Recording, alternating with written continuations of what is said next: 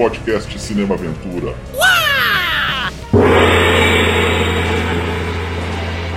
He lives by the gun. He lives by his word. And he lives for revenge. He's an army of one. Clint Eastwood is the outlaw Josie Wales. Começando mais um podcast Cinema Aventura, hoje para falar de um dos mais subestimados clássicos de Clint Eastwood, José Wales, O Fora da Lei, de 1976. Cinema Aventura quinzenalmente às quintas-feiras nos agregadores de podcast como Google, Spotify. Temos um perfil no Instagram e um canal no YouTube com edições especiais, que vai ao ar aos sábados.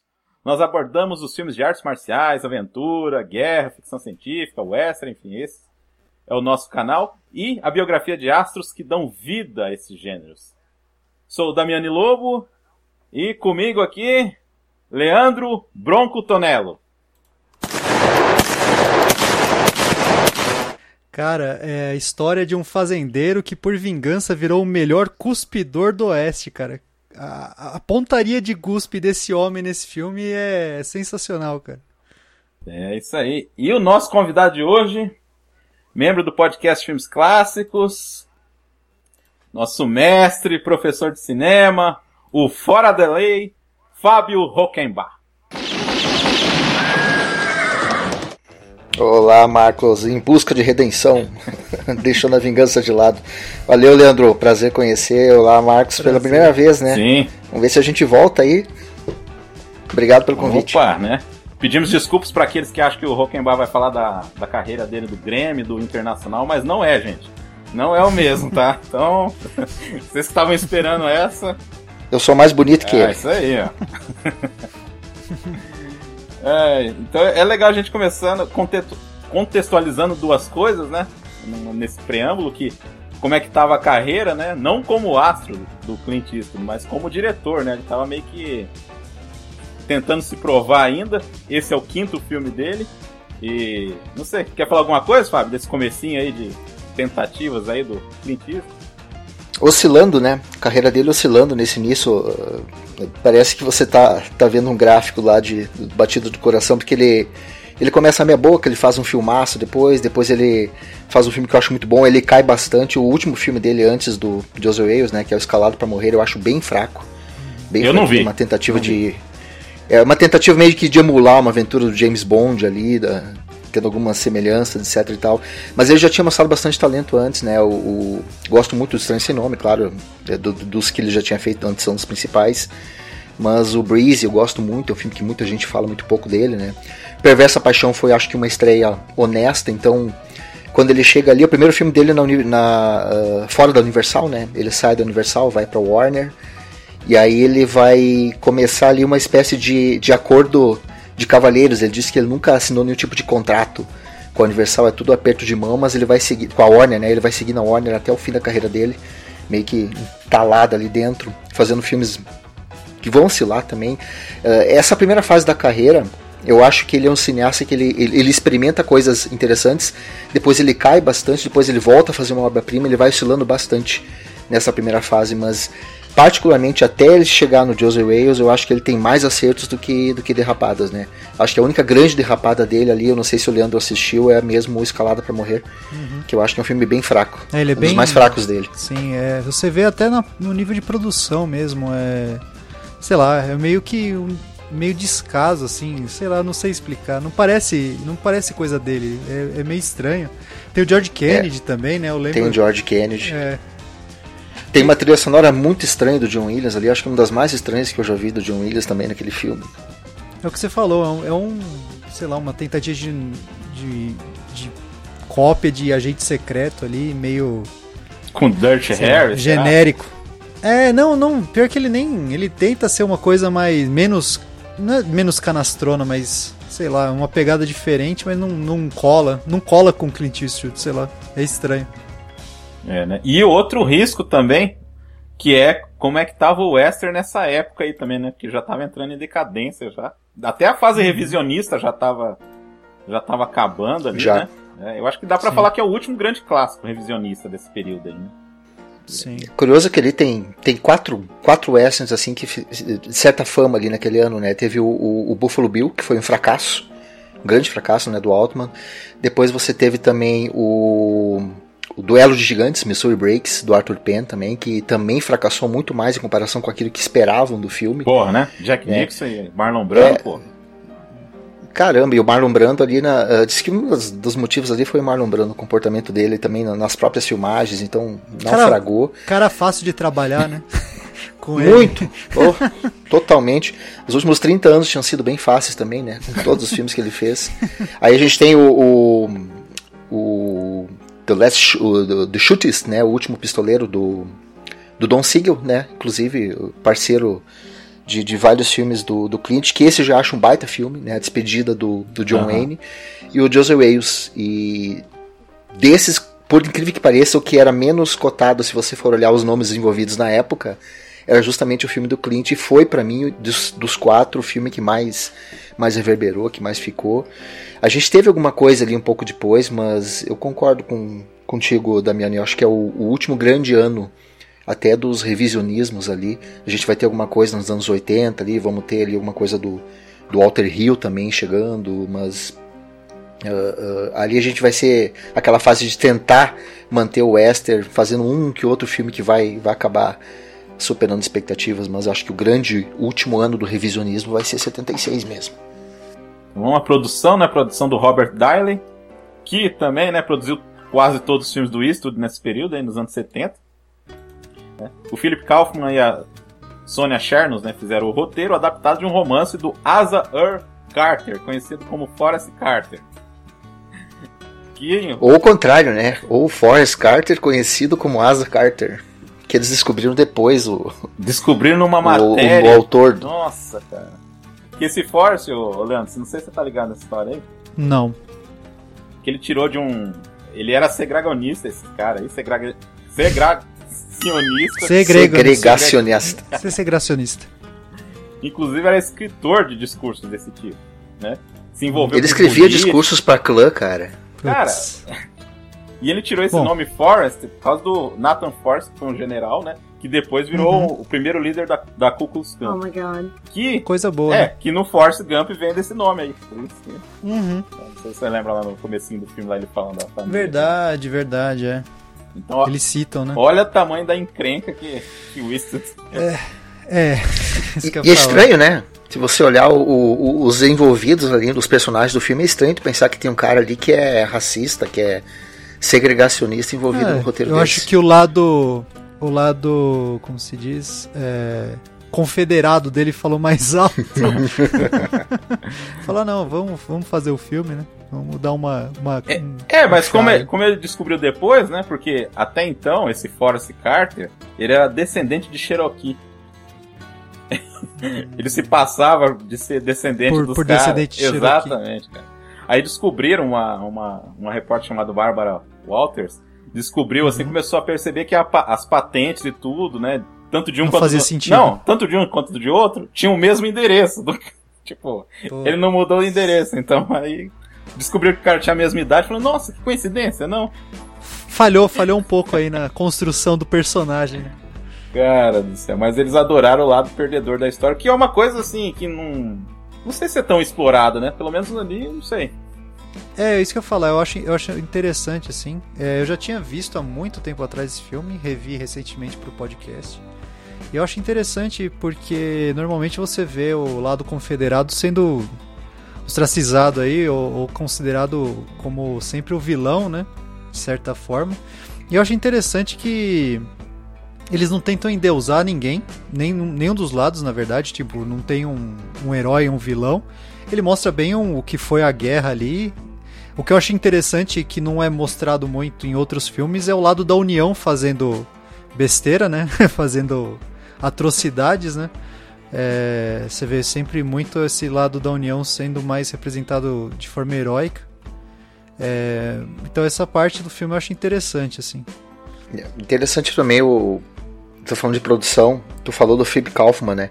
O Philip Kaufman tinha feito um, um western pouco antes, que não é muito conhecido, é The Great uh, Minnesota Ride, que é bem interessante, que é bem legal, e, e- e ele é contratado E o Clint contrata ele justamente pelos dois filmes que ele tinha feito antes, achando que era um cara que poderia contribuir com o roteiro. Ele contribui com o roteiro, ele muda algumas coisas no roteiro. Depois ele pega a direção e ele não dura um mês, não dura 15 dias, eu acho.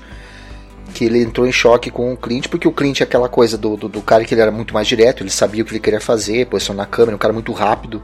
E o Philip Kaufman, muito a coisa de pensar como é que vou fazer isso, como é que vou fazer aquilo. Ele se irritou com algumas decisões do Kaufman e aí a própria, o próprio Clint conta a história que em determinado dia ele mandou, que ele era o produtor do filme também, ele mandou o Philip Kaufman pegar a van e buscar algumas locações. Enquanto ele estava fora, o, o, o Clint chegou no diretor de fotografia ali, que é o Bruce Surtees e outros, e mandou posicionar a câmera de uma maneira diferente para fazer uma cena lá que o Philip Kaufman estava se enrolando. Quando o Kaufman voltou e viu que a cena estava sendo gravada, ele achou que o posicionamento dele ali como diretor estava comprometido, né? Aí o próprio Clint disse que não teve solução senão demitir o Kaufman e assumir ele mesmo. Por conta de diferença de, de, estilos, mas o próprio Clint disse que o cara é um grande diretor. Pô, o cara vai fazer depois Os Eleitos, velho. Os Eleitos para mim é um dos grandes filmes dos anos 80. É, vai fazer Insustentável Leveza do Ser, etc e tal. Uhum. Mas não, não, não, não casou ali, não, não fechou o estilo de um e de outro, né? Mas ficou a contribuição dele no roteiro ali, que tem coisas que a gente vê que é bem a, a mão do Kaufman ali de de amenizar alguns clichês que tem que ele acaba cortando, tirando fora ali também. Uhum. É, o. Ah, o filme seguinte dele foi Invasores Corpos, né? Pô, é, 78. Ainda bem que ele foi mandado embora, então, ainda. é, o Michael Cimino quase entrou, né, na parada também, né? Cotaram ele também para dirigir. O, o David Jeffen, né? Nessa época era produtor musical, foi trabalhar na Warner e né? Produziu Johnny Mitchell, Eagles, um monte de coisa assim. Foi, traba é, foi trabalhar na, na Warner para anotar, para fazer anotações de tempo de filme. E ele falou com o Clint Eastwood que o filme tava longo demais. Aí o Clint Eastwood, ah, então faz você então o filme. Aí você vem cortar depois. Não, porque parece. Ele achava que era um pouco longo aquela parte que. Que aparece aquele pessoal. Depois que ele consegue juntar a trupe ali, que eles vão meio que fazer uhum. uma, uma família ali. Sim. É, achava um pouco longo aquela parte, né? Porque o filme, assim, para quem não assistiu, né? Tem muita ação até, né? Acontece bastante tem. coisa, né? E... Uhum. Só que aquele, aquele bloco é importante porque se tirar aquilo lá, cara, não tem a, tanta urgência com o fim, né? Você... Sim, e não, e não tem redenção nenhuma também na real, né? É, porque ali, ali que você começa a perceber ele dando uma humanizada de volta, porque o cara literalmente virou uma máquina de matar até aquele momento ali, né? É, beleza, ele, ele tem uns, uns lampejos ali de, de heroísmo, etc., mas precisa ter essa, essa calmaria para mostrar que o cara também pode voltar a uma normalidade, né? Sei lá, eu vejo dessa forma, pelo menos. É, é, mas é bem isso. É quando ele faz aquela, aquela família meio capenga, eu, eu digo que é uma família meio quixotesca, né? Sim. Aquela coisa meio brancalhone, que ele, que ele acaba. Até quando ele, quando ele enxerga aquele cachorro sarnento, ele diz, não, o cachorro sarnento pode vir junto, né? É, não, Já que a gente uma... tá vindo pra lá, um dá uma cuspida nele. Então um cuspe na testa dele. Cara, hoje essa cena jamais ia existir. E, e outra. É, Deus, não, não tem jeito. Mas é bacana porque é, isso aí é um dos grandes temas, né, do, sem aquilo ali o filme ia ser outra coisa. Porque o Clint, e eu, eu gosto de falar que o Joseph Wales ele é uma espécie de irmão mais velho dos Imperdoáveis, tem umas rimas visuais ali, Sim. que caso ele dando aqueles tiros na testando a pontaria ali na, ah, na cerca de é igual, é, ele vai emular aquilo ali depois lá nos Imperdoáveis. Uhum. E se a gente parar para ver, é, essa formação dessa família é a mesma coisa que vai acontecer lá nos Imperdoáveis lá na frente. Até dos, o rapaz, dos, os, dos rejeitados. O Sam é. Bottoms lá é parecido com o outro cara. É parecido é, com parecido. o louro, né? O louro que é vesgo, você tem o negro, que é o Morgan Freeman, você tem a, não não tá na trupe, mas a Índia que ele deixa para trás também. Sim. Aí eles vão lá para defender um bando de prostitutas. Então também é um bando de gente que é rejeitado pela sociedade uhum. e que forma um, um, grupo. E aqui também essa família aí é o que vai acabar trazendo redenção para ele. Como como o Leandro falou, no momento em que ele cria aquela aquela propriedade ali meio meio torta ali que eles se estabelecem, ele começa a desistir de, de, de vingança porque ele não quero ficar aqui, né? Quero ficar uhum. na minha. Tem uma coisa muito legal que o pessoal com, uh, faz uma comparação entre ele e o Ford. Quer dizer que o, o, o Ford, lá no Homem que Matou o Facínora, tem aquela ideia de, vão, imprima-se a lenda. E eu li um texto de um crítico inglês hoje que diz que o, o Clint vai noutra direção. Em vez de imprimir a lenda, ele quer rejeitar a lenda. Ele não quer que as pessoas lembrem dele como como alguém, como um personagem. Né? Ele quer ser esquecido, ele quer ficar no canto dele. Sim. Né? Quanto no Western Spaghetti a gente tinha os, os heróis lá, os, os, pistoleiros, eles não eles eram anônimos, eles não tinham nome. Né? No Western americano, não. O, o assassino ele vira celebridade. Uhum. E aí ele já dá um passo que vai contra o cinema americano, puxa um pouco da, do Western Spaghetti e já dialoga com essas duas vertentes. Eu acho muito interessante isso no filme. Tu parar pra pensar no Wales com calma em várias coisas, pô, tu fica ali, a gente pode bater um papo de duas horas só em como ele vai conversar com as tradições do Western e como ele vai contra as tradições do Western. É. Isso, quanto? Quase 20 anos antes dos Imperdoáveis, né? É. é uma ponte muito interessante, né? Ele, ele meio que une os dois mundos ali, bem casadinho mesmo. Ele teve nos dois mundos, né? Por isso que ele tem Não, propriedade é, né, fazer ele isso. Ele é né? esse link, é, ele é esse link, é. totalmente. A questão dos índios também, né? Uhum. Porque se a gente pensar no Western Spaghetti, tu não, uh, vários dos temas do Western estão ali, mas vários estão longe. Uhum. Tu não tem a, não se explora o índio não. no Western Spaghetti. Não. E na, na filmografia do Clint como diretor, o índio ele só surge como um sujeito que ele é desprezado, que ele é colocado de lado, que ele não existe aquele conflito com o índio. O índio é só as sobras que restaram pelo caminho. Ele vê um índio aqui, um índio ali. Pô, até aquele diálogo que ele tem com o Dan George lá, que é o que fez o, o personagem no na, no Little Big Man, uh -huh. né, do Dustin Hoffman também. Do, ah, Pequenos Ursos, né? Não, é, não, não. É, o, o Tim Bears é o outro, o, o Dan George é o, é o velho. É o, o primeiro. Ah, não, é. é sensacional, verdade. Tanto é que o velhinho primeiro ele tá vestido aquela aquela Cara, roupa essa parte de Abraham Lincoln. Essa parte. Depois ele joga fora aquilo. É, esse diálogo é, é muito então. bom que ele fala no, é, que ele falou é, como é que ele fala aqui? Prospere.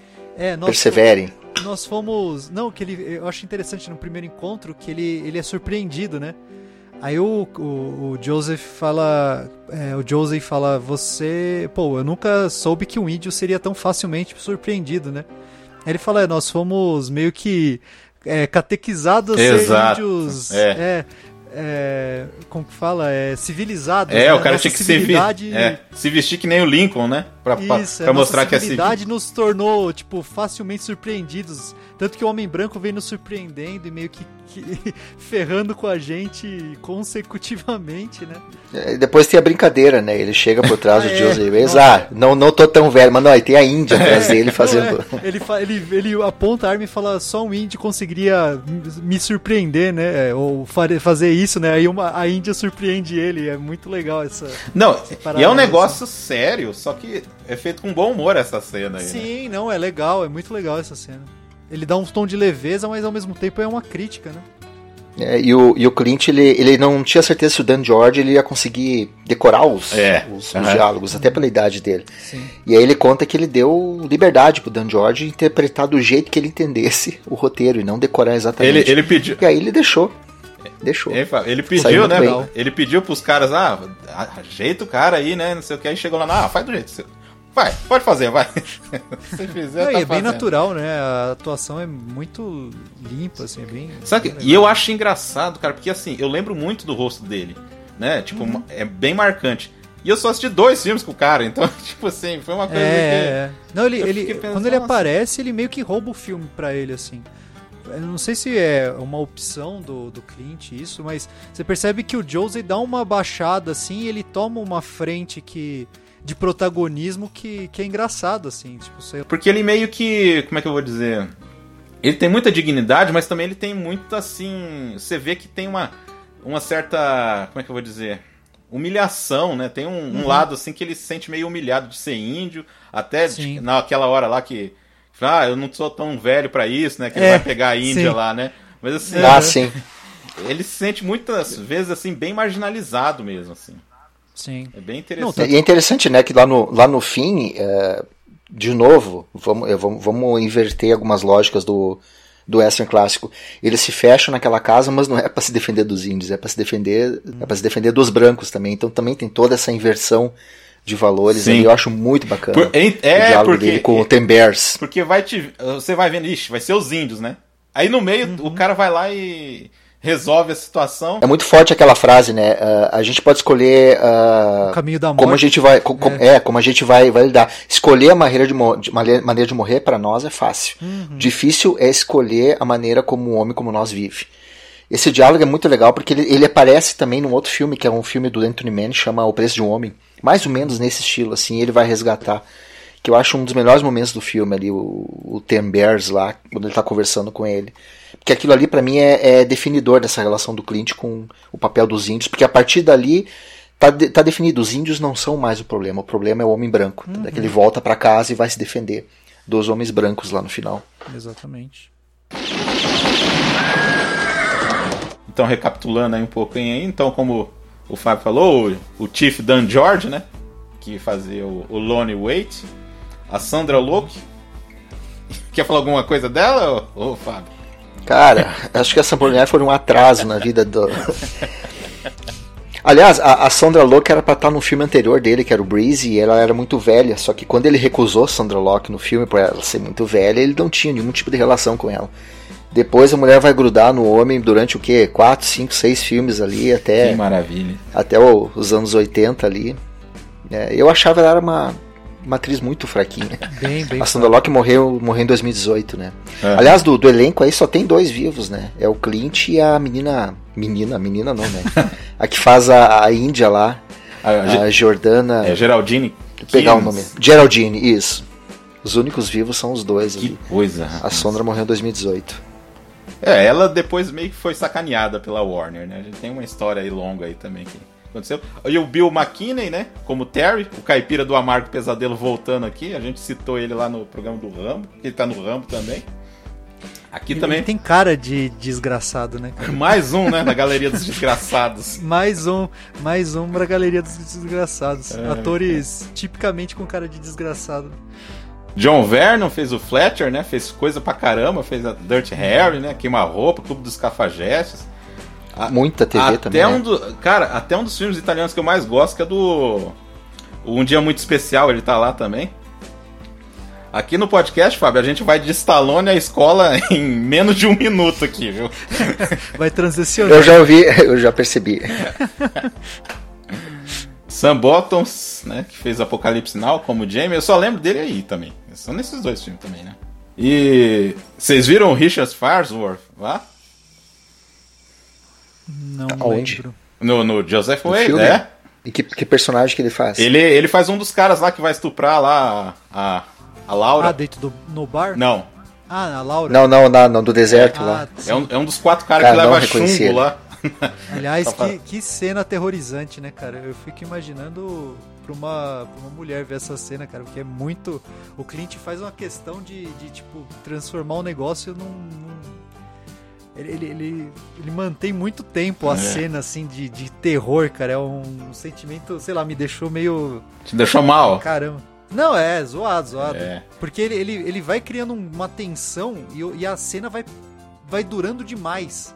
Você sabe que ele tá olhando, você acha que ele vai intervir, ele não intervém, né? Não, exato. E você fica, uh, o que, que vai acontecer? E vai acontecendo, e você fala, meu Deus, até onde vai isso, né? Até que Richard Farnsworth na cena, ele não combina com aquela cena, né? Eu penso no Richard Farnsworth, ele começa a chorar, eu começo a ficar com pena.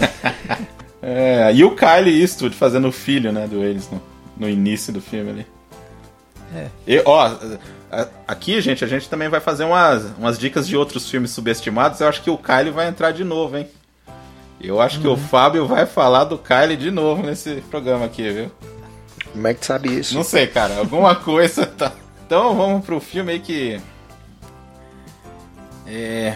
Bem período pós-guerra, né? Isso aí que é foda no filme demais, viu? Isso aí me, me apaixona da primeira vez que eu assisti. Já faz algum tempo, já faz uns seis anos que eu assisti a primeira vez o filme. Cara, eu não conhecia o filme de jeito nenhum, assim, aí, sabe, aquele negócio de você ficar procurando e aí me deparei com isso aí. Apesar que faz umas rimas com outros filmes também, né? Tem muita cena assim que eu acho que eu lembrei, assim, claro é meio óbvio falar da metralhadora do Meu ódio será tua herança, né? Mas uhum. tem umas coisas que me lembra também, era, era uma vez no Oeste, assim, de ambientação. E já começa com tudo o filme, né? Não tem muita frescura, né? O começo é bem rápido e eu acho legal a transição do, da, dos nomes, mostrando a história da, da, da, da Guerra Civil Americana ali muito rápido em só clipes visuais mesmo, né? Pra, pra aí sim dar o tom da história, né? Porque realmente o começo é, é muito. É o começo de um filme de, de vingança, literalmente, e é legal que você acha que vai caminhar para um filme de vingança e, e vira um filme de veterano de guerra, né? É, é bem, bem legal isso. Ele dá uma subvertida aí já no começo já. É aquela estratégia de, de, de, puxar a identificação do público logo de cara, né? Uhum. Eu não sei quem é aquele cara. É, é, aquela coisa do drama. Tem drama subjetivo e drama objetivo. Os caras usam de exemplo, o drama objetivo é quando tu tem um bebê na beira de um precipício. Pô, não interessa quem é o bebê, tira ele de lá. Né? Aqui é drama objetivo. Eu não sei quem é esse cara, não sei se ele é mal, se ele é bom. Eu sei que a mulher dele morreu, o filho dele morreu, o cara trabalha e pronto. Em que? Cinco minutos, isso tá posto. Então o resto, a partir daí, é só identificação. E ele já enterra. Ele... já enterra não, também. E, como, e como ele já subverte uma coisa que é ele tá do lado dos confederados, né? O herói do filme já vai pro lado dos confederados, você fala, pô, né? É, pro, a, gente, a gente esquece um pouco disso do contexto americano, porque para eles, por mais antiga que seja a, a guerra, as repercussões disso vêm até hoje, né? Essa divisão é, do país ali como, como como um todo assim. Então, meio que para quem para quem nasceu lá, acho que deve ser um pouco mais pesada essa parte assim. É, do... É, ficou, né, né, ficou a questão do racismo. Até tu falou confederados, antes eu falei confederados em vez de falar união, uhum. quando eles estão na, na, casa. Mas até hoje, né, o sul, o racismo do sul lá nos anos 60 e uhum. seguindo até hoje é uma coisa que, que vem desde lá, 1860 e tantos. Não, né? E usam a bandeira até hoje como marca disso, né? Então é uma uhum. herança muito forte, cara. E você colocar o herói do filme né, como um confederado já é uma coisa interessante. Ali você vai você vai vendo e vai humanizando também o lado confederado, porque né, é uma guerra, independente do que do que aconteceu ali. Então você você vê muita muitas muitos pontos específicos assim para uhum. analisar o contexto geral do cara assim. Mas é muito interessante isso. É, o, o, que eu lembro de ter, por exemplo, uh, não é confederado, eu lembro de ter a União como vilã, por exemplo, no Dança com Lobos. Ah, sim, é. Eu lembro de ter a União como vilã no E o Vento Levou. Uhum. Porque a ideia dos confederados serem aqueles que são contra uh, o fim da escravidão, uhum. ela e aí que tá, ela vai completamente oposta à ideia de um cara que vai pro lado dos confederados e de repente arregimenta aquele monte de gente ali que é completamente fora, completamente uh, à margem da sociedade. É realmente um, traço interessantíssimo do filme, da maneira como ele vai construir Não, isso. E aí. ele também quebra Sim. uma outra tradição do western, assim, de uma forma bem humorada, que é você entrar num salão sem bebida. Pô. É verdade.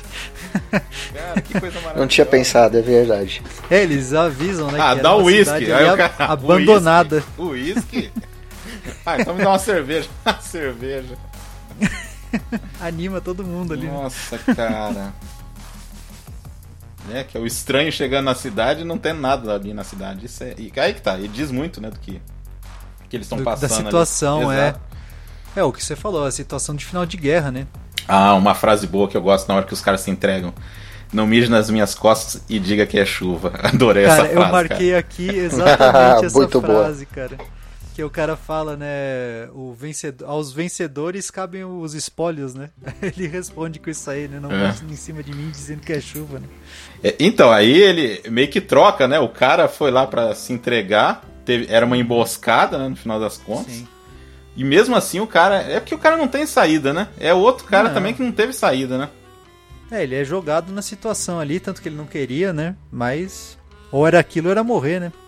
E como isso puxa o espaguete, né? Uhum. Essas frasezinhas meio, meio engraçadas no, no determinado momento.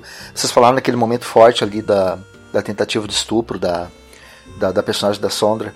Uh, os caras são, são os caras estão sujos, eles estão suando, eles estão tu, tu, tu, quase consegue sentir o cheiro ruim que vem porque eles estão com as roupas rasgadas. Uhum.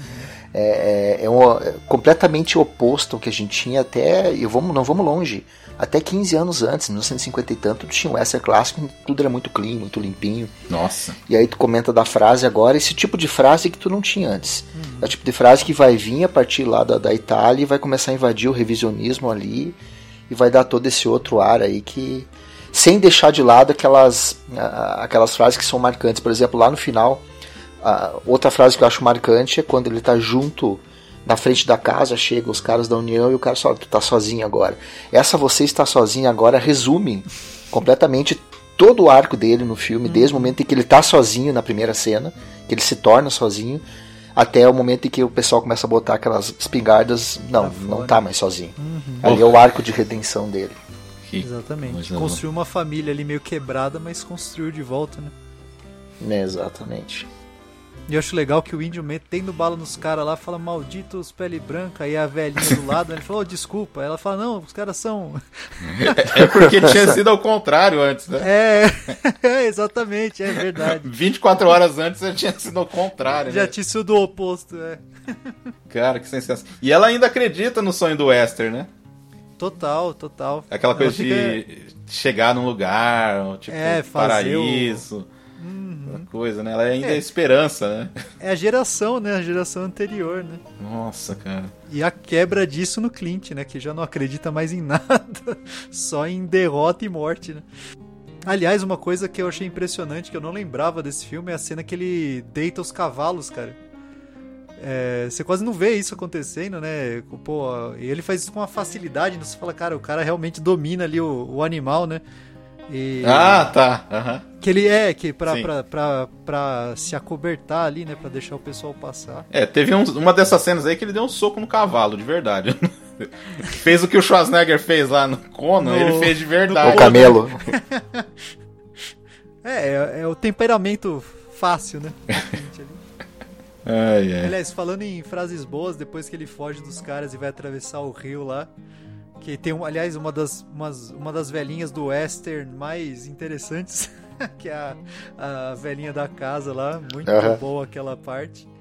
Mas é, que o, o vendedor de elixir, né, que todo todo western quase tem, né, o, picareta do elixir, né? Que o cara fala: "Não, mas tal, serve pra- tudo que é problema serve aquela porcaria, né?" Aí o Homeopático. Clint É, que É, tipo remédio ele homeopático. falou- ele aí ele fala, pô, mas isso aí serve pra tudo? Aí ele dá aquela cusparada no terno assim, ó, pau! E pra limpar mancha isso aí serve, tá ligado? então aquelas frases feitas que é pra você ó, dá até um calorzinho no coração, você fala, ó, que legal. Cuspiu no cara. E aí, curioso, né? A gente tem 76, foram nove anos depois do Bonnie and Clyde. O, o, o americano tem essa coisa do culto ao fora da lei, né? Uhum. Uh, o West americano é muito disso. Tu tem lá, tem Jesse James, tem Billy the Kid, o próprio Bonnie and Clyde. E eu gosto de bater nessa coisa de como ele vai contra, como ele bate contra isso. Ele, de novo, ele vai contra essa questão do culto ao fora da lei, porque ele tem um cara ali que ele não quer, de maneira alguma, ser cultuado, tanto é que ele vai renunciar a isso. Mas como é forte isso lá, né? Uhum. de você Sim. pegar o, o cara que é vilão. Eu acho que isso tem muito a ver com desilusão com a instituição, com, com o governo, com as forças policiais, Uhum. que é, é, é muito a questão da rebeldia, né? De você se rebelar contra as instituições. Não, e isso voltando nos anos 70, né, ô Fábio? Bah, total. Não, é uma época de decadência mesmo. E, pô, no mesmo ano, Taxi Driver, né? No, no, no- É, a, gente, a gente gravou agora, fazer um propaganda, fazer um merchan aqui, a gente gravou o episódio do Cine Lumet no PFC que tá disponível aí. Opa, já ouvi. E aí a gente, falava, a gente falava exatamente isso. Tu pega ali o SERP com Dia de Cão, anos 70, né? É 75, é 73. De novo, é completamente desilusão com a polícia, desilusão com as forças do governo, desilusão com tudo. A gente teve o Watergate, cara, em 73. E aí você pega um cara que em tese está contra essas, essas instituições ali, digamos, o- a União venceu a guerra, mas é um cara que, apesar de ser contra, ele não quer ser endeusado por isso. Uhum. Ele quer ficar no canto dele. viver a vida tá? dele, né? faça o que vocês quiserem, mas me deixem em paz, né? Até nisso ele vai contra no, no filme. E aquele final, né? O, o final uh, me lembra um pouco o final do Estranho Sem Nome. Com o Estranho Sem Nome você tem um personagem que vem e que vai embora. No final ele tem aquele personagem que tende embora. E o Clint dizia que o editor dele queria colocar naquele final ele junto com aquela família desconjuntada que ele armou, né? Que ele criou. E o Clint foi radicalmente contra, não deixa que o, que o, que o, público entenda se ele vai voltar ou não para onde ele veio, que a partir daqui não é mais função nossa, a partir de aqui é a função do público. É uma coisa que ele sempre gostou, né? Aquele final ambíguo, aquele final mais aberto. E ele foi radicalmente contra a ideia de querer botar uma ideia, uma, uma família ao pôr do sol, andando por ali. Uhum. É, é muito forte no cinema do Clint isso, né? Desde, Ah, desde o início. aliás- Como ele não gosta de, de abraçar esses estereótipos, assim, Sim. dos Eu gêneros. acho que a única parte que tem esse do, do pôr do sol, cara, que é uma cena fantástica, na hora que ele vai é, chegar lá com mensagem de paz pra matar os caras lá. Ah, é. Aquela No linha, rifle, cara. né? Nossa, eu acho fantástico. Com- com o riflezinho Que é aí que ali. mata o Richard Farnsworth. É. Essa cena aí, coitado. Merecido, merecido. Eu vou voltar só pra ver ele morrer. Ele tá magro, cara. Ele tá bem magro, assim, então é difícil é, reconhecer ele. Ah, e outra subversão, né? Não tem duelo final, né? Não, não mas o filme- final é, é bem intenso, cara. Ah, Aquela é, cena é dele verdade. É verdade, descarregando as armas sem munição, cara, e, e cada tiro o foco vai mudando assim, né? Vai e volta, vai e volta. É muito legal, cara. Dá um clima de É, tensão aquele- muito. É aquele. É que tu- a gente. Duelo tem, né? Tem, Só que é. na verdade é interessante porque o, o, o Terry, eh, ele faz o Terry se matar porque ele tá segurando a própria espada, né? Ele mesmo em, em- se mata. É, isso que eu ia falar. É. Faltou só cortar a pô. cabeça no final só. Mas a gente tem até um duelo, né, Marcos? É, mas não é do jeito que é. Só que é um duelo. É, é, é um duelo com o Fletcher ali, que eles ficam Nossa. conversando, o Fletcher tá com a mão É fantástico. segurando ali. Aquilo ali eu acho que é um dos melhores finais do, do- do- dos filmes do Clint. Porque tu não sabe o que vai acontecer dali. Quer dizer, tu, tu, tu tem a ideia de que o Fletcher não tá afim de, de ir atrás dele. Mas a maneira como os dois se olham e vão, vão, vão, vão, vão chegando a um, a um lugar comum ali. Ali é o fim da redenção, né? Uh, tem um certo duelo, digamos assim, mas o, o legal é que, de novo, eu tô me repetindo, cara. Ele vai. Ele destrói qualquer tipo de estereótipo do duelo. Ele faz o próprio cara se matar com a espada e no final ele não dispara tiro nenhum Nossa. contra cara. o cara que perseguia ele, né? Não, por isso que esse filme acho, tem que ser descoberto, cara. Porque, porra, não vejo ninguém falar do Joseph Wales. né? É, um filme que meio que se perdeu. Assim, E ele fez cara. Sucesso, né? Na época Então, dele ele fez tanto, sucesso. Falam tanto dos Imperdoáveis e tal, e, né, e- tanto que eu conheci primeiro os Imperdoáveis pra depois É porque o- os Wales. Os o Imperdoáveis, ele ressuscitou o gênero meio assim, né? Então sim, sim. é, dá pra entender até. Porque... Que é isso, cara, você tá esquecendo de Young Guns.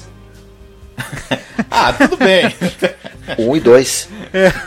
Tem o 1 e o 2 aqui em dois, casa. Vai falar que a Fernanda vai bater na gente se ela ouvir isso. Porque ela gosta de Young Guns. Mas tem o 1 e o 2? Você imagina. eu achei que era você que tinha comprado, cara. Ai, cara. Ah, o que a gente tem ali antes, eh, que dá pra botar e dizer assim, bah, isso aí é legal de ver.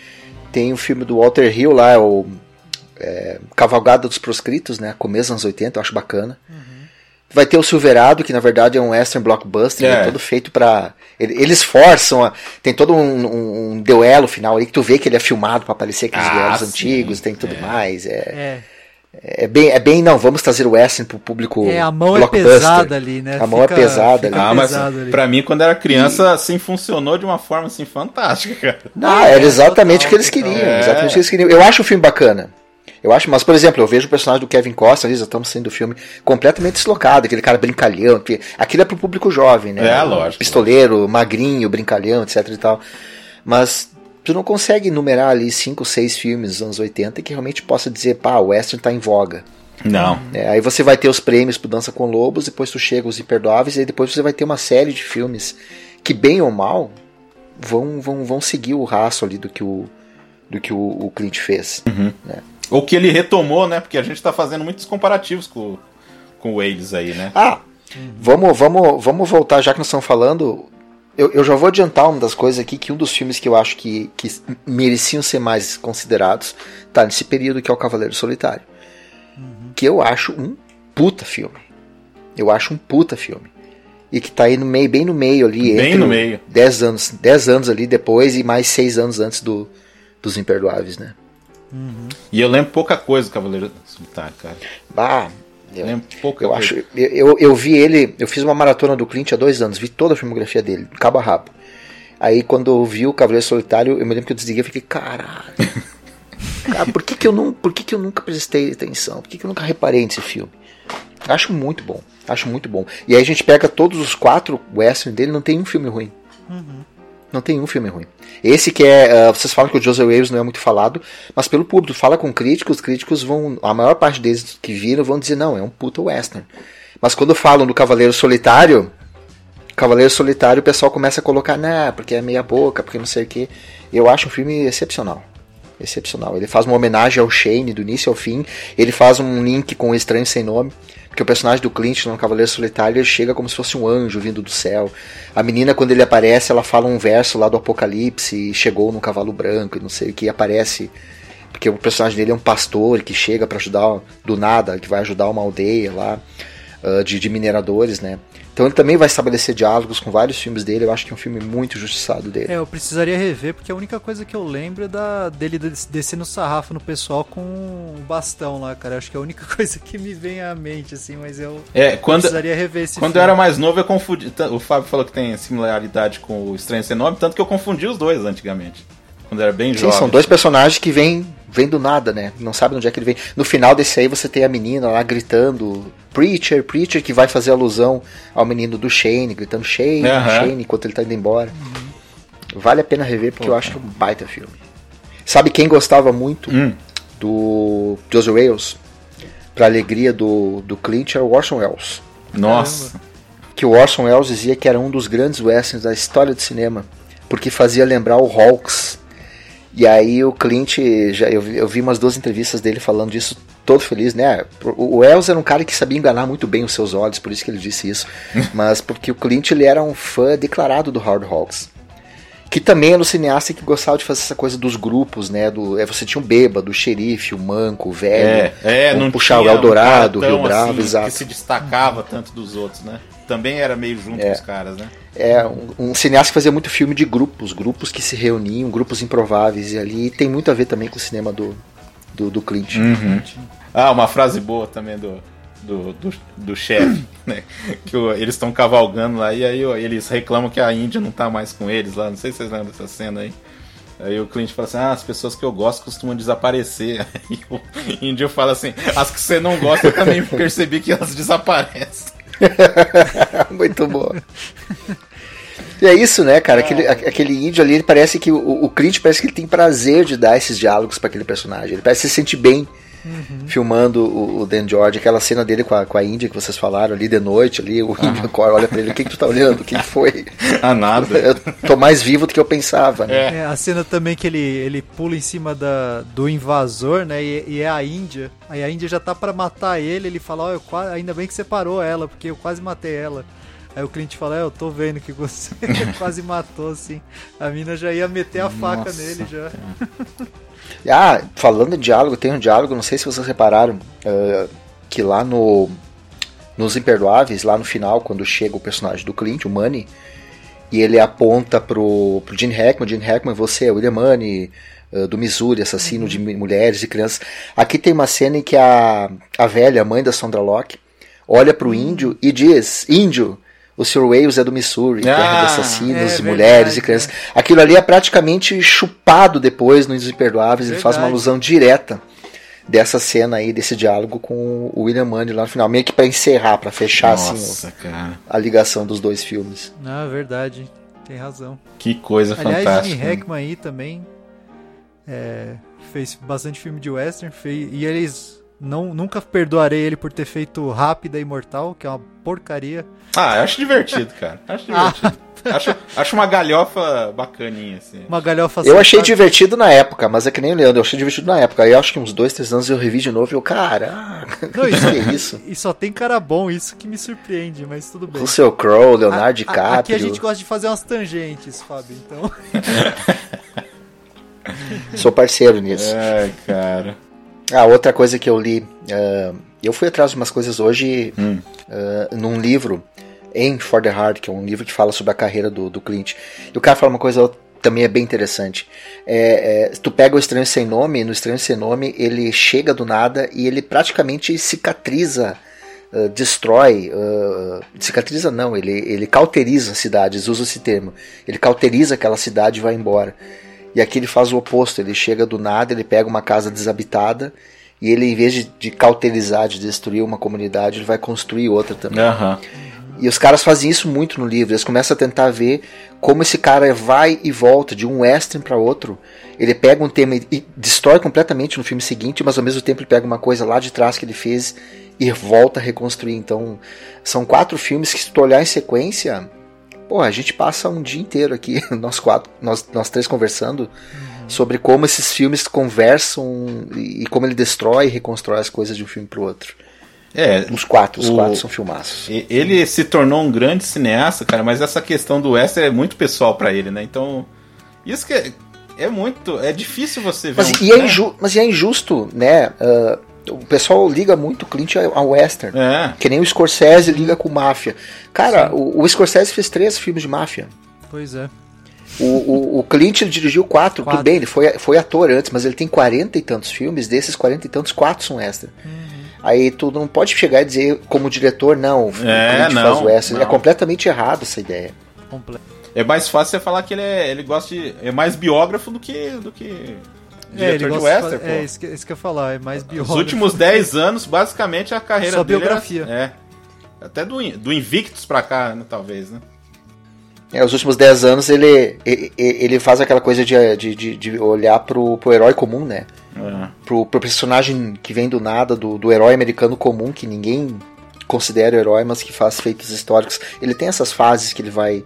E aí tu vê, ele vai ficando mais velho, ele fala mais de morte, fala mais do, do heroísmo comum das pessoas, né? Uhum. E o que é interessante para um cara que muitos diziam que ele era, republi- ah, que ele era conservador, né? Que é um cara republicano, que é um cara que, que vai defender causas, temas que para os republicanos são completamente inaceitáveis. Ele vai falar do eutanásia, ele vai falar de imigrantes, defender a imigração, etc e tal. É um Vai personagem bem complexo. E meio que assumindo essa persona, né? Sim. É, Ele assume a persona do cara que é, que é republicano, mas ele subverte ali. Isso aí que é. Mas sabe o que, que ele diz? Ele diz que ele, que, ele, que ele se assumiu republicano lá atrás porque ele tinha que escolher um partido, ele tinha que. É, ele tinha é. que escolher alguma coisa e escolheu aquilo que na época era melhor para ele, mas que é, é muito fácil tu rotular alguém Uhum. baseado na ideia dos outros. Então ele tem ideias conservadoras, sim, mas, pô. sim. Eu acho que foi na, na época que ele serviu a Marinha, eu acho, né? Não é? Exato. Né? Exato. Vamos meio fechar o, o Joseph Wales, que é um ótimo filme, tem que ser descoberto. Quem já assistiu, é que nem o Fábio falou, sabe que é um, é um filmaço. Tem muita ação. Dessa vez eu falei, nossa, o filme realmente tem ação, não era coisa Muita da minha ação. cabeça, né? E passa rápido, são duas horas de filme que passa muito rápido. Exatamente. Né, é, quem também, o Rafael Amaral também lembrou desse filme, que tá lá no blog dele lá, ele escreveu sobre o Joseph Wales também. É, aí a gente resolveu fazer alguns subestimados, eu tô aqui só pra jogar bomba na mão de vocês.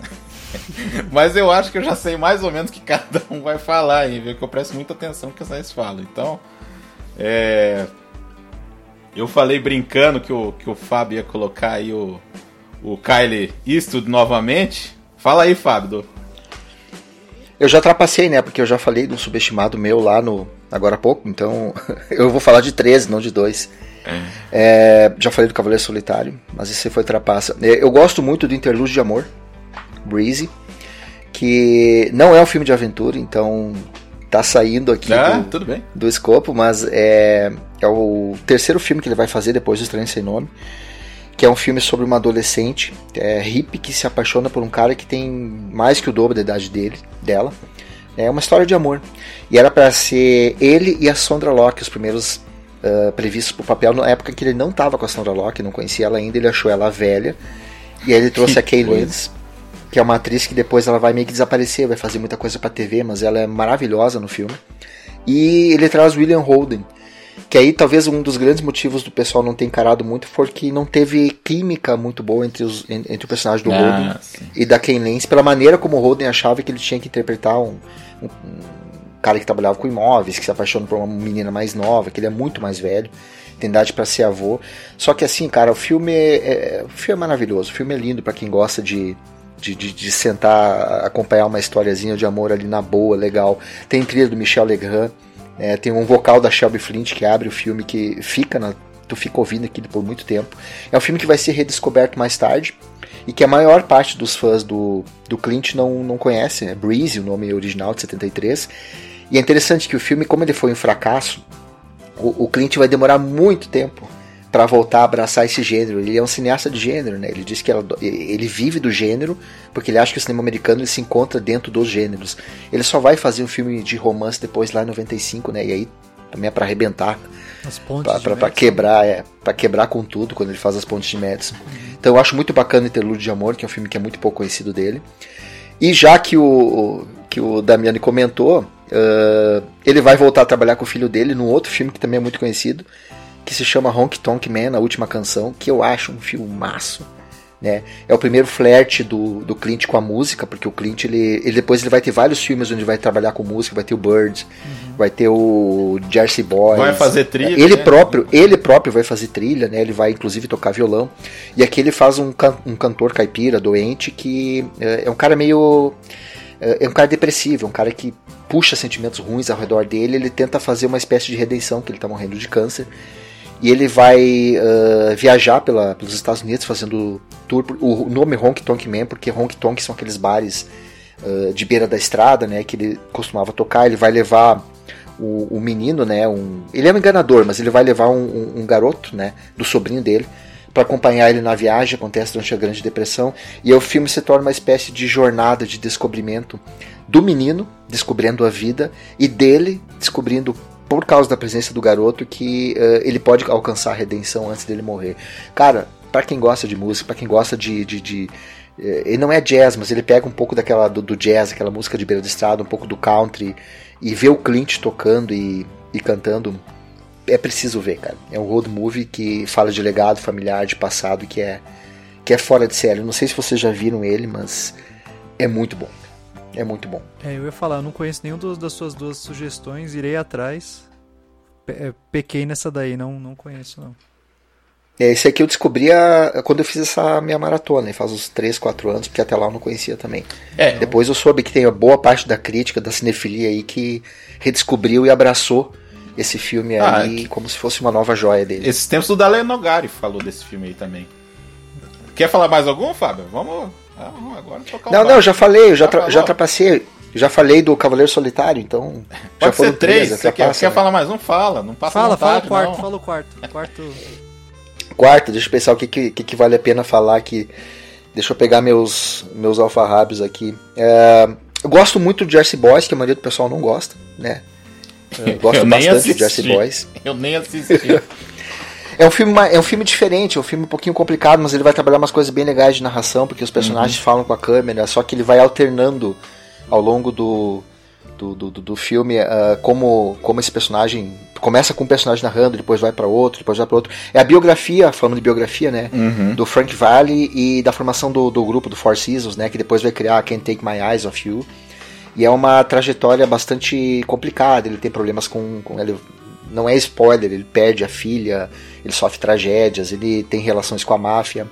Só que é um filme que vai, vai falar sobre esse personagem a partir da música. Né? A gente vai ter, vai acompanhar os, os Four Seasons a partir do, do, desenvolvimento da carreira deles. O pessoal não gostou muito porque vai na contramão de muita coisa que o Clint vinha fazendo, mas eu acho que ele domina bem essa maneira de contar a história. E tem uma parte final lá do filme que eu acho fora de série. Enfim, é um filme que a maior, a maior parte das pessoas não comprou, mas que eu olhei na primeira vez, eu curti. Quando eu olhei de novo agora, eu fiquei extasiado com ele. Fiquei, gostei bastante. E o C, Leandro? É, eu não sei se são filmes aclamados ou não pelo, pela crítica, mas eu acho que são filmes pouco falados do Clint, ainda mais na. Eu digo na minha geração, assim, que conheceu o Clint já numa, numa antoada mais artística, entre aspas, eu digo num, né? No auge de como diretor, né? Isso, é num auge crítico ali que, né? Mas eu, eu gosto muito do Bird, que até o Fábio é, referenciou. Bom, eu, eu sou músico, eu toco, então é, é, muito interessante ver a história do, do, Charles Parker, né? E esse amor que, que, o, que o Clint tem por música, etc. Bom, Forrest Whitaker, né? Não, não tenho o que falar ah, do cara. Arrebenta. É excelente, né? cara. Um dos. Acho que um dos grandes atores americanos, assim. É, que ganhou se é em Cannes, né? Ganhou em Cannes. Ganhou, né? ganhou. Pelo conjunto da obra daquele ano, né, Leandro? Uhum. Que não, foi ele... esse daí o grande dragão branco, né? Então teve que, teve que premiar ele. Né? Não, o grande, eu acho que o grande dragão branco ele tá melhor. Mas, cara, é... é sensacional esse filme. Recomendo pra quem for mais novo e estiver ouvindo o podcast. É, e esse filme meio que foi uma virada de página, né? Foi. Foi, foi sim, porque ele tava focado exclusivamente aí no- nos westerns. É, como o Fábio disse, teve, teve interlúdio de amor que eu confesso, nunca assisti. Mas é, foi a partir daí que eu acho que ele começou realmente a, a ter esse foco aí no, nas bio, cinebiografias aí, etc. Ele passa a ser visto com outros olhos, né? Ah, ele ainda vai fazer alguns filmes de ação depois, fazer antes. Mas depois do Bird, os caras, não, esse cara sabe fazer os, os dramas sérios, né? Uhum. E aí depois ele vai vir os Imperdoáveis, Pontos de Médici, Mundo Perfeito. Meu segundo filme aí, eu não sei também se é, se é bem visto pela crítica, mas eu adoro porque eu vi jovem e é um dos filmes favoritos dos meus pais, que é Um Mundo Perfeito, do Kevin Costner e, e o Clint mesmo, o Clint fazendo um cara assim, é, super turrão, né, um cara implacável, né, e, e você pega aí o... A trajetória é como se fosse um Shane moderno, né? É, é bem é bem a trajetória de um cara num, num tipo você se, se- se sensibiliza pela trajetória do vilão aí no caso, né? Que é o, o Kevin Costner, mas eu acho muito in- interessante e sensível esse filme, cara. Para um filme de sequestro, é um filme bem bem sensível assim. Eu não sei o que vocês acham. Eu- eu filme, gosto- mas eu ó, gosto adoro. bastante. É, eu também Eu gosto. Eu, adoro acho filme. até uma das melhores atuações do Kevin Costner, esse filme. Também acho, também gosto Também. muito da atuação dele. E- Vê, E o menino, e o menino, ele não precisa nem ser o, o- o- só pelo olhar, tu, tu, tu percebe a relação dele com o menino. É muito bem construída pelo Clint A essa relação dos química, dois cara, personagens. a química deles é sensacional, cara. Eu nem, eu nem sei se, se o menino fez mais alguma coisa depois, não me lembro. É, mas, cara, a química dos dois é, é espetacular, cara. Aquela cena final é pra, pra É, arrebentar o É, coração. pra, pra chorar. Chorar em posição Olha- fetal. Olha a emoção no, no Cinema Aventura aí, ó. No Cinema Aventura, a gente também fala. Não é só porradaria, sangue. Não, e esse filme aí filme- nos Estados Unidos não foi bem, né? É que no mundo que estourou esse filme aí, né? Não, é- É que, é que o, pessoal, o, pessoal tá- o pessoal tava muito. Foi logo depois dos Imperdoáveis, né? Uhum. Então o pessoal esperava uma obra-prima que fosse arrebatar. uma- É, é sempre aquele problema de você fazer um filme logo depois num. E é um filme, filme mais conquista tudo. intimista, né? Um filme intimista, mais os fo- o foco é outro, né? É, E é engraçado que eu acho que ele serve de ponte. liter- Literalmente ele serve de ponte pro ponto de Madison, né? pontes. Porque, é, exatamente, porque é como se ele fosse, né, num, num pico de violência ali, vai, tipo, né, dando uma amenizada com o ponto de Madison. E o meu terceiro filme, cara, que eu também acho que tirou uma ótima atuação. A história é interessante e não teve muita visibilidade, a crítica não gostou muito, que foi A Troca, cara, com Angelina Jolie. É, eu, eu, Eu gosto. eu, eu gosto bastante. Eu, eu sei que tem muita gente que acha um filme meio genérico, assim, mas eu, eu acho interessante a, a, cine- a cinematografia é bem simples, mas a, a história é bem contada. É que ele pegou esse rote... essa história no meio, né? Porque era para o Ron Howard fazer esse filme. Era o Ron Howard que ia fazer o filme, isso daí eu. A ouvi cara dizer. do Ron Howard. É, a cara do Ron Howard, exatamente. Eu acho que o Ron Howard acerta. Ó, parênteses no Ron Howard. Eu acho que ele acerta fazendo drama de época. Os outros filmes que às vezes ele é meio, né? É, dá uma falhada. Ele é assim, né? quando você acha que ele não vai fazer bem, ele faz. Aí quando você acha, ah, agora é fácil. Aí ele faz, né? Aí ele faz a porcaria. Exato. Mas eu gosto desse filme. Não sei se é se é um filme menosprezado aí, ou... mas eu acho interessante. É porque ele, assim, ele tá naquela. Não sei o Fábio o que, que ele acha. Ele tá numa. Esse filme aí é 2008, eu acho, né? É o mesmo ano do Gran Torino. Né? É. Então meio que competiu com o Gran É. Torino. E ele pegou uma fase foda, Sim. assim, é- do, é injusto. do Clint É, não, Eastwood, não assim. tem como, né? É, eu, eu acho que é um filme interessante, eu acho que ele tem um problema de roteiro, eu acho que parece que o roteiro tá sempre reiniciando, são pequenos eventozinhos que vão, É. que vão acontecendo, mas realmente, tu, tu- tu competir com o Gran Torino Não tem é, como. é pesado. É, Né? não tem então. como. É, é... O Gran Torino é top 5 dele pra É mim, isso que eu né? falo, Junto Com, é. menina, com Menina de Ouro, Eu tô-. Fala aí Eu tô a, no- sinopse, Adriano. É, Ô, Leandro. Adriano, ó, Adriano. Ah, a sinopse da troca? É, eu só falando assim, o Leandro vai entender, talvez o, o Fábio não saque. Quem faz o roteiro? Michael Straczynski. Ah, o Straczynski? Nossa, cara. então tá explicado. né? O cara fez uma das piores histórias do Homem-Aranha, o. Straczynski Ele é o cara diferenciado, vamos falar assim. Ele é, ele é diferenciado mesmo. Voltando pro, pro a troca, né? É o caso de uma de uma mãe que ela descobre que o filho desapareceu e cinco meses depois ela acaba recebendo a notícia que ele foi encontrado e não Que é bom, a hein? criança, tá ligado? Que bom, hein? Mas só ela diz que não é, Só porque o ela, resto todo mundo. é, e todo Só mundo que na acredita. hora ela fala que é, né? É, porque é aquela vai, pressão né? psicológica, cara, o, o sentimento de, de perda enorme, né? E, e, e eu acho legal porque ele ressalta o quão a opinião feminina, né, ainda mais naquela época, era considerada como nada, né? Então é meio que todo mundo tá achando ela de maluca, né? Mas eu concordo também com o Fábio que ele tem umas, umas, umas partes de roteiro assim que são meio cansativas. Mas eu gosto desse filme. É que a história é muito boa, né? É, exatamente. A eu gosto da, história eu por gosto da trás é atuação muito da boa. Jolie também, cara. Também eu acho gosto. que ela atua bem nesse filme. Mas eu concordo. Vamos falar rápido aí, Damiani, dos top 5 Clint Eastwood. Não, não, eu só um. queria, só queria uma opinião de vocês. Uhum. Já, já tá meio fechando esse. Esse foi rápido aqui no gatilho. O. Só falando que a conquista da honra não é que ele é subestimado. O problema é que ele. Né, quando ele foi lançado, ele foi ovacionado, né? Conquista Sim. da honra. O problema é foi o cartucho O- de Iwo Jima, né? Depois, Que né? É, foi que- muito melhor. É, que, que destruiu, afundou o filme, né?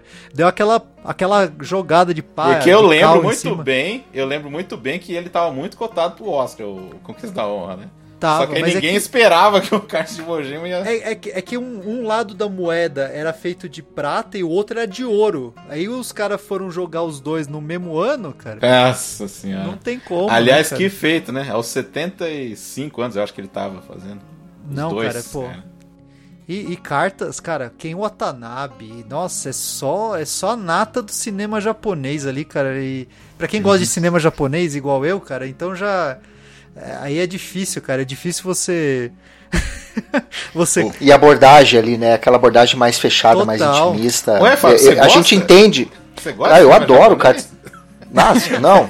Não, não, não, não. Eu, eu prefiro. Eu, eu, eu- não, não, não gosto, não. É mestrado do cara disso. Mas é é interessante o que vocês falaram, porque o, o cara lança um filme, o filme fala sobre aquela construção da fama, ah, ah, legal. De repente vem outro filme que diz, não, ó, dá pra ser bem melhor. Então, Aquilo ali podia ter sido bem melhor. E a escolha Exato. de elenco japonês é incrível, cara. Não, cara, é só é o que eu falei, é a nata, cara. Tem o Ihara lá, tem só só só gênio ali. É. E quer fazer um top 5 então? Ah, top 5, né? Tem que ter, né?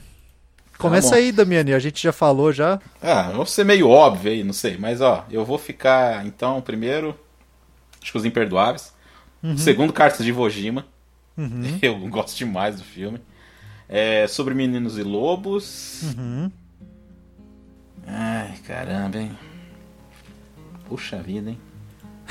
Puxa vida. Cara, eu vou colocar. As Pontes de Madison e. O José Wales. Legal. Bo- Vamos. Vai aí, Fabião. É, Os Imperdoáveis, pra mim, é a obra-prima do cinema americano dos últimos 30, 40 anos, é uma das. As Pontes de Madison, que tá do lado do lado pra ele, né? O pessoal que me conhece sabe que eu sou fascinado por esse filme. Menina de Ouro, que eu não achei grande coisa quando eu vi a primeira vez, pensei, cara, pra que tudo isso, cara? Quando Ah. eu olhei os últimos. Eu olhei recentemente, eu sei, caramba, o que, que esse cara tá fazendo aqui? Eu uso várias cenas desse filme nas aulas que eu dou, porque eu acho ele fora de série Ô, em Fábio, vários aspectos. E esse filme aí tem muito clichê, né, cara? Mas o cara maneja assim a coisa assim que você nem percebe. Não, e, e ele consegue ir atrás, ele de novo, ele consegue ir contra alguns clichês que tu imagina que vai acontecer ali. Aham. Te manipula, e é um dos melhores trabalhos de câmera do Clint na carreira, pra mim, tá no Menino de Ouro. Menino de Ouro. É. Eu completo ali com Sob Meninos e Lobos, né? Que, de novo, aquele final ali, tu, tu- tu fica com um nó na garganta ali. Aquela cena dos dois lá conversando, onde é que você viu fulano pela última vez, ele aponta naquele carro ali, aquela câmera dá a volta em torno deles. É a aula de cinema. E eu vou completar com o Gran Torino. Então eu tô com, eu tô pegando só filmes de 2000 de 90 e 91 pra cá, né? Tô deixando a fase clássica dele, mas não adianta, pra mim é a melhor fase de diretor dele começou ali, né? É, então eu, eu também vou concordar com vocês dois. É a mesma, é a mesma listagem, os imperdoáveis em primeiro, não tem. Não tem como, né? É Ele difícil, redefiniu, né? É difícil, né? É, ele redefiniu todo um gênero e, e é um clássico absoluto, cara. É, não tem como. Aí pra mim, segundo em, é, o Gran Torino, cara, é, eu gosto muito do como ele, ele faz uma crítica ao, ao, ao à modernidade americana e, e, e em, não, ele, ele, ele mostra ali o veterano de guerra da Coreia, se eu não me engano, né? Isso. Abraçando uma, uma, uma família imigrante e se, e se relacionando mais com ela, né? Do que com a isso- própria do que família. com a própria família. Então isso, isso me toca assim de um jeito diferente, assim. Então, cara, o cara é esse filme é sensacional pra mim. Cartas de Ojima. Não tem nem o que falar, né? É um dos magnus opus aí do, do, do Clint, cara, não tem o que falar.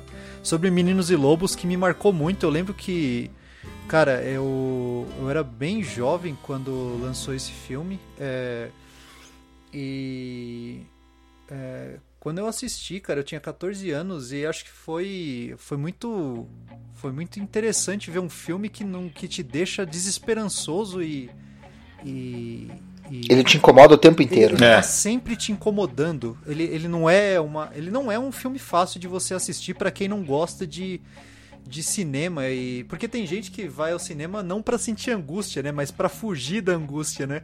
Esse filme não, ele é angustiante, né? Ele é ele é pesado do começo ao final, assim, ele não te dá brecha nenhuma. É o que eu assim. chamo de filme desgraçado, né? ele, é, ele te desgraça. Ele te você olhar assim, nossa, a vida não vale a pena, né? Não, e é- eu acho engraçado que o meu último filme é A Menina de Ouro. E a, e a Menina de Ouro eu acho uma mensagem muito mais esperançosa do que.